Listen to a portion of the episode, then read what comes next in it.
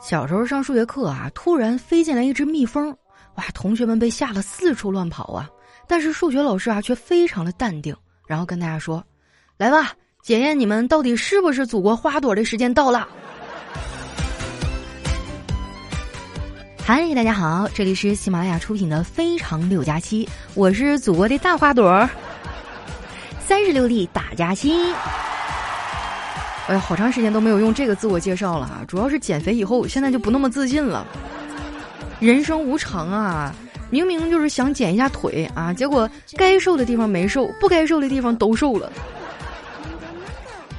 这段时间呢，我一直带着丸子和西西哈出去旅游啊，溜达溜达。毕竟这三年都憋坏了哈，所以当你们听到这条声音的时候呢，我已经在海岛的沙滩上晒太阳啦。啊，希望这个大家今年有空的时候都可以出来溜达溜达吧！欢迎大家来跟我们分享一下你们所见过的这个比较好玩的地方啊！回头咱组个团儿，是吧？由我领队，然后我带你们出去玩，好不好？我发现啊，就人的潜力真的是无限的啊！比如说，你晚上以为自己已经吃的很饱了啊，但是只要有人打电话请你吃烧烤，你还是哐哐的能再吃个几十串儿。别问我是怎么知道的呀！问就是经历过，昨天晚上就是哈，我都洗完澡了，丸子非要叫我出去吃夜宵，结果呢就把我给吃撑了。回来躺在床上，我是翻来覆去哈，半天都睡不着觉。后来躺到半夜呢，我实在是躺不住了，我就跑到客厅去坐了一会儿。哎，我还打开电视看了一下，当时呢那个电视里啊正在播一个养生类的节目。哎，我真是搞不懂这种节目哈！你说一个凌晨三点五十分播出的节目，他居然敢跟我谈养生？不过话说回来了哈，有些年轻人的身体呢，确实是不咋地呀。就拿我来说吧，我现在的体脂率哈已经创下新高了。不过呢，我并没有什么减肥的打算，因为我知道我根本就减不下去。之前为了参加活动啊，我为了减肥还特意改变了自己的食谱，每天早上呢吃一个鸡蛋，中午呢吃海带拌豆芽，晚上吃一头牛拌一头猪。我这个节食减肥的计划，仅仅一天我就宣告破产了。于是呢，我决定啊，要不还是运动减肥吧。我还特意去健身房办了一张卡，办完我就后悔了。我觉得在健身房办卡呀，就好像是往那个功德箱里面塞钱一样，都是用来许愿用的。那个健身房呢，就在我们公司隔壁啊。丸子跟我一块儿办的卡，他说他也要减肥。我发现很多的女孩啊都会有一些身材焦虑，而男孩子就没有。你看小黑哈最近也胖了，但是他根本就不在乎。我想刺激刺激他，我就调侃他，我说黑哥啊，你最近吃啥了呀？怎么胖了这么多呀？小黑说：“你这什么情商啊？你说人胖多伤人呢？你不如说我这是在人世间肆意纵横。”说实话哈，我真的挺羡慕小黑的。我就羡慕他那种啊，面对负面评价时的坦然。我记得我节目刚火那阵儿哈，每天就是涨粉好几千啊，就几千上万那么涨，同时呢也带来了很多的黑粉，并且就遭受了大量莫名其妙的攻击。那段时间呢，我整个人就特别的消极。小黑呢，作为节目里的常驻人物啊，也有很多留言是骂他的，不过呢，他都没有当回事儿。公司里啊，要是有谁背地里说他坏话啊，他也经常是装听不着。有一次呢，我就忍不住问他。我说：“黑哥啊，你是怎么做到这么豁达的呀？”小黑说：“你是说那些背后说我坏话的人呐？没事儿，我根本就不在乎别人背地里骂我，因为我也在背地里骂了别人的。这个世界吧是能量守恒的，何况他们未必有我骂的难听。”这话说的没错哈，小黑骂人呢确实是挺脏的，而且呢，他骂人吧，他还跟我们传统理解的不太一样，他是那种不带脏字儿啊，但是就会让你觉得特别哑口无言啊，给你气的心里面堵得慌那种感觉。每次他损我哈，我都说不过他。昨天聊天呢，不知道怎么了哈，突然就聊到性格决定命运的话题。我说我的性格就挺好的呀，他听到以后啊，就冲我翻了个大白眼儿，说。你可拉倒吧啊！就你这女汉子的性格，男人只会想把你当兄弟。同样是一句不要，人家小姑娘讲出来就是又欲又勾人儿啊！你讲出来就像是在斗地主，多损啊！你说山上的笋都让他给夺完了。我之前考驾照哈，考了三次科目三，每次都挂科。小黑知道以后呢，就特地跑过来嘲笑我，他说：“佳琪啊，你是不是怕你考过了，然后买不起车呀？”每次小黑损我之前啊，都会象征性的说一句：“啊，有句话我不知道当说不当说哈。”在这儿呢，我想隔空跟小黑说一句：如果你不知道这句话当说不当说，那你就别说好不好？你犹豫就是因为你的直觉在保护你，而直觉在自保的时候往往都是对的。我觉得小黑要是再不收敛一点啊，早晚让人给打死。不过呢，我说不过小黑啊，也有我自己的原因。我骨子里呢是有那么一点自卑的。这跟我爸妈的教育模式呢有关系。我从小接受的教育啊，就是打击式教育，就从来不知道被鼓励是什么感觉啊。就我爸妈很少去夸奖我，直到有一次哈，我跟我妈闹别扭，赌气要去跳楼，然后下面一群人鼓励我说跳下去。当然我并没有上当啊，要不然现在你们也听不到我讲段子了。我爸妈呢，除了会打压我啊，还会忽视我。虽然呢被忽视挺难受的啊，但是我也能理解他俩，毕竟他们得出去工作赚钱养家嘛。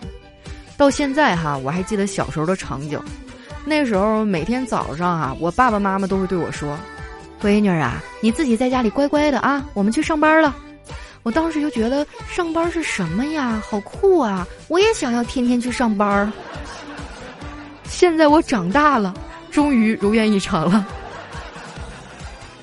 最近啊，我总是吐槽我的工作啊。有的小伙伴呢想的比较多，就会私信问我，说怎么啦？是不是进入倦怠期啦？啊，其实也不是，就是单纯的想跟你们吐吐槽，啊，并没有什么别的想法啊。说实在的，我这份工作已经算不错了，最起码每个月能按时领工资。现在每个月老板啊给我发完工资，我就直接交给房东，老板花钱，房东收钱，哎，就相当于房东给老板打工，而我坐享其成。我有时候呢也会羡慕那些在大厂工作的朋友，他们啊拿着高工资啊，而且每天都忙得没有空花钱，所以呢每年都能攒下不少的积蓄。我有一个朋友哈就在某大厂工作啊，哪儿我就不说了啊。最近他就跟我抱怨说他想换工作，想找一个九九六的公司歇一歇，因为真的太累了。要我说哈，他就是身在福中不知福。你说谁不累啊？我也累啊。但是我累，我也没赚着钱啊，说出来都心酸啊！就我们这些穷鬼啊，平时都不知道应该在哪儿待着，待在公司呢，我会心疼房租；待在家里呢，心疼电费；待在外面心疼钱包。我想要买个东西啊，我得省吃俭用好久好久。我记得一年前哈，我攒了三个月的钱，买了一台很喜欢的微单相机，但是没有用过几次，就再也没有时间啊腾出空出去拍照片和视频了。那个相机呢，就一直放在角落的包里。我爸看着了，就埋怨我说：“我浪费钱啊，买了东西这么老贵，你也不用。”但是这对于我来说已经足够了。每当我深夜加班回家啊，躺在床上，总会看一眼我的包。哎，我心里想，没关系啊，我还是有生活的，只是暂时的放在了包里。前天啊，我一直跟的那个项目终于结束了，领导破天荒的啊，早放了两个小时的班儿。啊，那天天气特别的好，为了不辜负那样的好天气哈，我就拿起相机去了篮球场。果然，打篮球的小哥哥特别多，所以那一天我真的收获满满啊，捡了不少的矿泉水瓶子。丸子知道以后啊，就捶胸顿足说了我半天呢，说我应该挑一个最帅的上去搭讪，还说啊，如果我再这么被动啊，这辈子都脱不了单了。我觉得丸子有点危言耸听了啊，按照我国的男女比例。据说每个女生都应该拥有四个男朋友。我问过我闺蜜了，她说她不要，那我一个人就能占八个。这啥生活呀？是不是？我一天换一个，还有一个轮不着岗了，这还有啥焦虑的呀？对不对？而且话说回来了啊，就算找不着对象又能怎么了？我一个人也习惯了。其实呢，长期单身是一件很危险的事儿，而且一旦你接受了那份平静啊，你就再也不想应付别人了。虽然我不想谈恋爱啊，但是呢，我也能体会到爱情的甜蜜，因为我追剧啊，我磕 CP。我最近呢就在追刘亦菲的那个新剧哈，叫《去有风的地方》。哎，咱现场有没有朋友看了啊？看了的我们留言区扣一啊。我跟你说哇，我觉得那个剧虽然节奏很慢啊，但是感觉真的就特别美好。我就开始疯狂的磕刘亦菲和李现的 CP。这部剧呢，总的来说就挺治愈的啊，节奏也很舒服。但是有一点我挺无语的，就是这个电视剧里广告有点太多了。你看哈，开头有广告就算了，最烦的就是中间也要穿插那种广告。完事儿他还要告诉你说某某某邀您继续观看。你说我看的好好的哈，你突然蹦出来打扰我，打扰完你还邀请我，这什么感觉啊？这感觉就好像是我在路上走着走着，你突然上来咣踹了我一脚，接着把我拉起来说：“我陪你一起走啊。”你说你贱不贱呢？有一次哈，我正看到关键的时候，这广告突然就来了。广告完了之后啊，我就感觉那个剧情还有情绪我都接不上了。我就看见那个男主人公啊和女主人公在那说悄悄话，我把电视调到最大声，我都听不见他们在说啥。每一次看到电视剧里俩人在那咬耳朵的时候啊，我就特别烦躁。怎么回事啊？我花钱开的会员，还有什么话是我们尊贵的 VIP 不能听的吗？这部剧呢，我已经快看完了，里面有很多的台词都很棒。男主呢在里面特别的尊重女生，但是有一句台词哈让我觉得特别生气。就是女主说男主有点穷，我以为有多穷呢，后来听到男主自己说，嗯，确实不富裕，卡里就剩下五十多万了。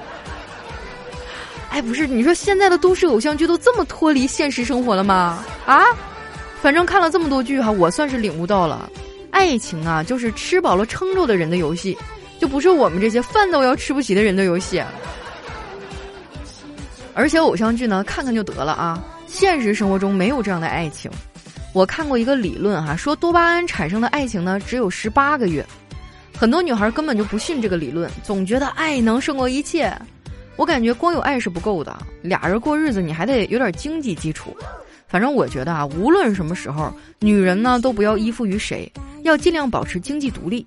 我身边就有几个事业型的女性朋友，都可酷了，生了孩子之后，至今都没有在朋友圈、微博晒过。不知道的还以为生完了送人了呢，这一点啊，我觉得值得大家学习啊。我翻过他们的朋友圈，除了工作呢，可能就是转发一下锦鲤。对于转发锦鲤这个事儿哈，我一直都不太理解。不是说鱼的记忆只有七秒吗？那你跟锦鲤许愿，他能记住啥呀？我觉得你应该找锦鲤借钱。反正我是不信这些东西哈。我这个人呢，是一个唯物主义者。遇到封建迷信呢，我会重拳出击；但是在财神像前，我选择长跪不起。我这么做呢，也没有别的意思哈，就是哎，真的单纯的太缺钱了。说到这个，我想起来一个事儿哈，你说二月份迎的财神，这都三月底了，他咋还没到啊？财神爷该不会是坐绿皮火车来的吧？你说都当财神了，就不能买个头等舱吗？实在不行，你先来啊！你顺便把我今年的财运带来，我给你把飞机票报喽。希望财神爷能感受到我的虔诚哈，早日帮我完成暴富的愿望啊！那说到这个哈，我想问一下咱们现场所有的朋友，假如说有一天啊，你突然就财富自由了，啊，就是不考虑金钱的因素哈，你最想去做什么啊？或者说你最想去哪儿呢？你最想去干点什么呢？大家可以留在我们节目下方的评论区哈，让我来感受一下大家五彩斑斓的愿望。